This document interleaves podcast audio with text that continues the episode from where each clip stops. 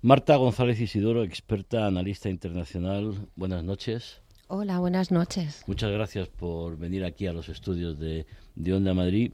Marta, sorpresa, no sorpresa, se esperaba la recuperación de, de las relaciones entre Arabia Saudí e Irán. Bueno, ha sido una sorpresa por lo rápido que se ha producido, pero había señales desde hacía ya varios, mm. varios meses, en concreto desde el verano del año pasado.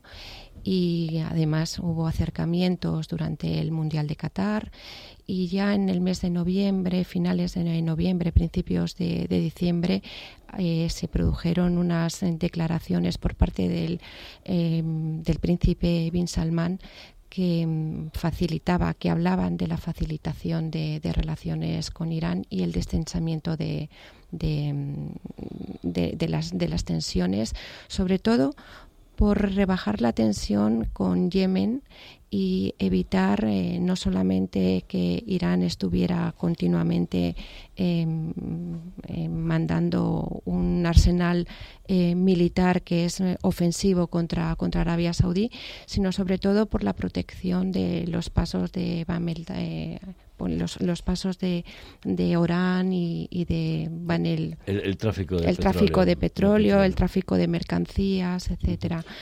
Marta, ¿Israel tiene algo que temer tras este acuerdo? Pues eh, sí y no. Es decir, depende de cómo China gestione esta, esta situación, porque em, esta, esta, mediación de China eh, lo que pone de relieve es que em, el sistema bipolar eh, no funciona en Oriente Medio, que las relaciones multipolares en Oriente Medio son abiertas, que China es un país, un, actor que quiere no solamente tener una relación económica y estratégica en Oriente Medio, sino también política, que aspira a ser un, actor relevante en el concierto internacional.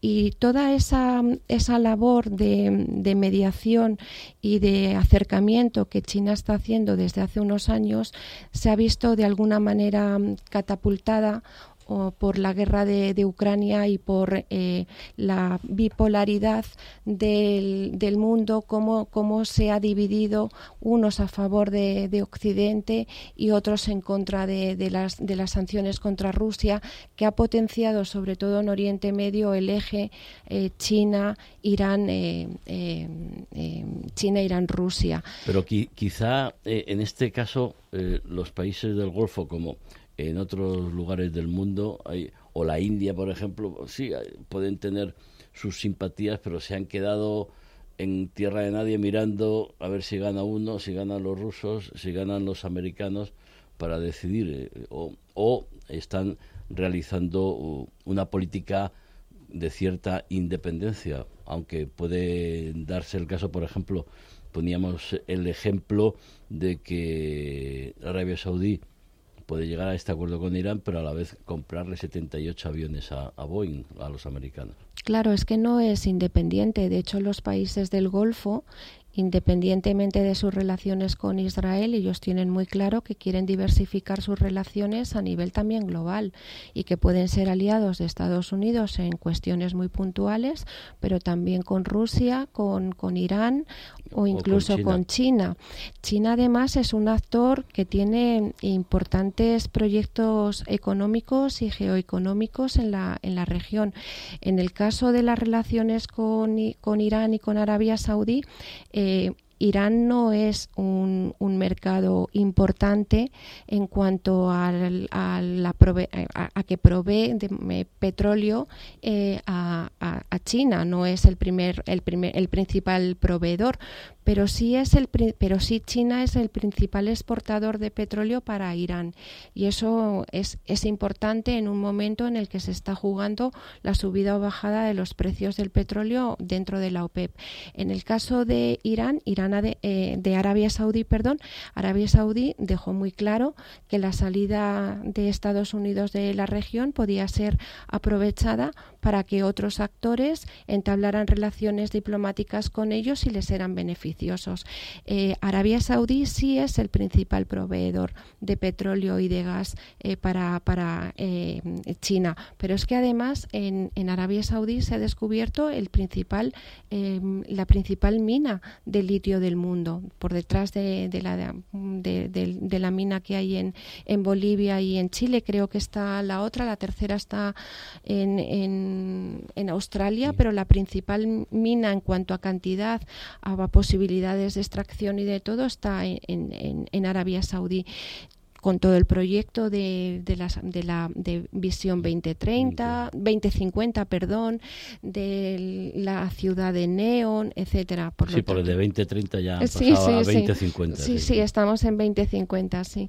Eh. Pero ahí entonces, claro, eh, los Estados Unidos pagan un poco, bueno, eh, esa mm, decisión de, de mirar más al Pacífico, de no necesito ya el petróleo del Golfo, porque yo tengo mi propio petróleo, aunque hay quien dice que lo del fracking en Estados Unidos se está, se está agotando. Y luego, claro, no hay que olvidar que Joe Biden en un momento determinado dijo que el príncipe Bin Salman iba a ser un paria con todo el tema del asesinato del periodista Khashoggi, etcétera, etcétera. Y yo creo que ahora mismo el príncipe Bin Salman está respondiendo y está actuando según su propio criterio e interés y no teniendo en cuenta o muy poquito en cuenta Washington. Es que esa es la cuestión. Eh, la política de Estados Unidos y del mundo anglosajón en, en, Oriente Medio se ha caracterizado por la imposición de una visión y de unos valores que, que compartimos nosotros, las democracias liberales, pero que no, no es compartida en el resto del mundo y mucho menos en, en Oriente Medio, donde ya lo hemos hablado aquí en otras ocasiones, durante, donde las identidades y la religión juegan un papel fundamental a la hora de establecer eh, no solamente los acuerdos entre naciones, sino también eh, de vertebrar la, la, propia, la propia sociedad. Entonces, eh, las relaciones políticas, estratégicas y comerciales de Estados Unidos con Arabia Saudí y con el resto del Golfo eh, han tenido, los han basado en la premisa de los derechos humanos y, de, y del establecimiento de la democracia liberal que no es compartida en esos lugares. Y llega China que no le importa cómo gestiones eh, políticamente tu país siempre y cuando mantengas la estabilidad. Y yo creo que lo importante, la importancia de este, de este acuerdo, más allá de que se vayan a limar o no las tensiones entre Irán y, y eh, Arabia Saudí, que no se van a limar en el sentido de que son dos competencias, son dos poderes que compiten en la región por cuestiones religiosas, pero también por cuestiones geopolíticas y por cuestiones económicas también, porque pero puede puede puede ayudar a, aliviar la, la tensión eh, con Yemen, puede aliviar eh, la tensión eh, que los dos que, que tanto Irán como Arabia Saudí tienen en otros escenarios que son pues puede ser Siria por ejemplo donde tienen donde tienen una confrontación importante y donde se está viendo en los últimos días que, que puede jugar un papel importante en la mediación no solamente Rusia, sino también eh, Turquía desplazando por, primera vez en las conversaciones a Estados Unidos, que tienen un papel eh, prioritario con los kurdos y eh, están fuera de las conversaciones. Hay un proyecto de plan de paz general en la región que, encabeza China, que está dando pequeñas pinceladas, está soltando como pequeñas em, perlas o píldoras pero que aspira a que mm, eh, en el aspecto que tiene que ver con Israel y con, con, el programa nuclear iraní, lo que tiene, lo que aspira es a que se desentense las, las tensiones, mm, valga la redundancia, en, en, Cisjordania y en Gaza. Iba, iba a, tocar ese, bueno el tema del el apoyo iraní a, a Hamas en, en Gaza el apoyo iraní a Hezbollah, hemos hablado ya de los hutíes en Yemen, hemos hablado de, de Siria. Eh, Arabia Saudí, eh, en, sus condiciones, hemos conocido que Irán va a dejar de, enviar armas a los hutíes en Yemen. En las condiciones de, Arabia Saudí estará también el apoyo a, a, Hamas en Gaza o a Hezbollah en, Líbano o eso queda fuera del, del espectro? No, eso queda fuera. De hecho, antes de este acuerdo yo pensaba que estaba muy cerca o estaban más cerca las relaciones de Israel con, con Arabia Saudí y los no, pero esa es otra pregunta. Si es compatible no, no, es que a lo que Irán con eh, la opción de que, o sea, que Arabia Saudí pueda tener las relaciones con Irán, pero a la vez que se pueda incorporar a los acuerdos de Abraham, que es algo fundamental en, en la región, ese entendimiento entre árabes e israelíes. Sí, sí es compatible, sí es compatible si eh, hay un desescalamiento de las tensiones, sobre todo en Cisjordania. ¿Por qué? Porque la falta de liderazgo del presidente Mahmoud Abbas está provocando unas tensiones que mm, pueden desencadenar en una en una intifada, porque lo que se está viendo es la entrada de nuevos actores, Irán, a través de Hezbollah, en Cisjordania. Ya hay actores importantes y se puede producir una hezbolización de por decirlo de alguna manera, de Cisjordania. Yo creo que eh, China eh, puede jugar un papel de mediador a la, entre, entre Irán y Arabia Saudí a partir de, de, de, Gaza y de, y de Cisjordania por una razón, porque mm, hay un, una cuestión puramente económica. Eh, China tiene también eh, importantes acuerdos con, con, con, con, Israel, pero hay una cuestión fundamental y es que hay un oleoducto que va desde Irán hasta, hasta el mar Mediterráneo y que llega hasta Gaza, atravesando Gaza. Ese oleoducto lo, es de propiedad israelí porque lo construyó Israel en la época del Shah cuando los dos países tenían buenas relaciones y lo cerró en el momento de la revolución del 79. Em, ahora se está intentando, hay un proyecto importante entre una compañía israelí y una compañía china que está intentando volver a abrir ese, ese oleoducto y atraer el inversión, inversiones, son de palabras mayores. Son palabras mayores, pero si se logra que haya un, una, un descala, una desescalada en la tensión eh, por, el conflicto de palestino, que no significa que se vaya a solucionar, porque no se va a solucionar, pero puede desescalar la tensión.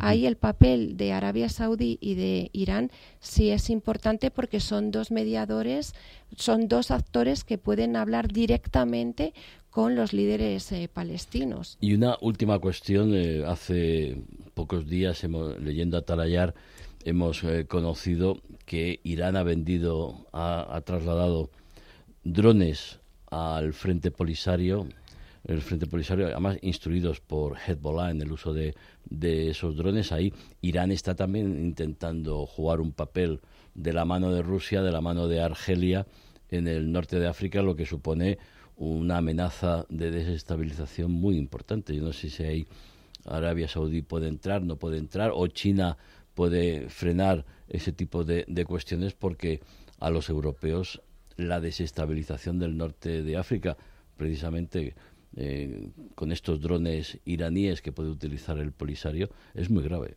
Es que la presencia de Irán, de Hezbollah, en toda la zona del Sáhara.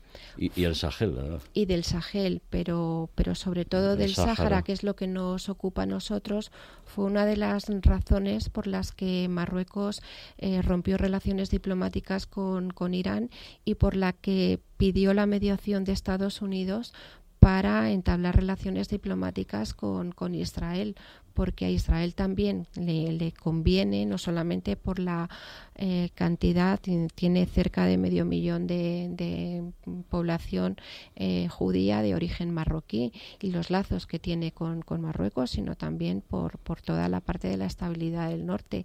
Y el tema del reconocimiento del, del Sáhara fue una cuestión pragmática que viene precisamente de la presión que Irán está empezando a, a soportar en esa, en esa zona. Ahí China no creo que tenga ningún, ninguna mano ni, tampoco tenga interés porque no. Vamos a ver entonces cómo se puede neutralizar esa esa amenaza a la estabilidad en norte de África que tanto, que tanto nos, nos preocupa por la región en sí y sobre todo por las consecuencias que puede tener para España y para toda la Unión Europea. Marta González Isidoro, analista internacional, experta, como ha demostrado, muchísimas gracias por ayudarnos un poco a poner las piezas de un puzzle, el, de Oriente Medio, que es un puzzle complicado y que ahora se está moviendo eh, y se está moviendo de una manera muy importante. Muchas, Muchas gracias. a vosotros. Buenas noches. Un placer. De cara al mundo. Onda Madrid.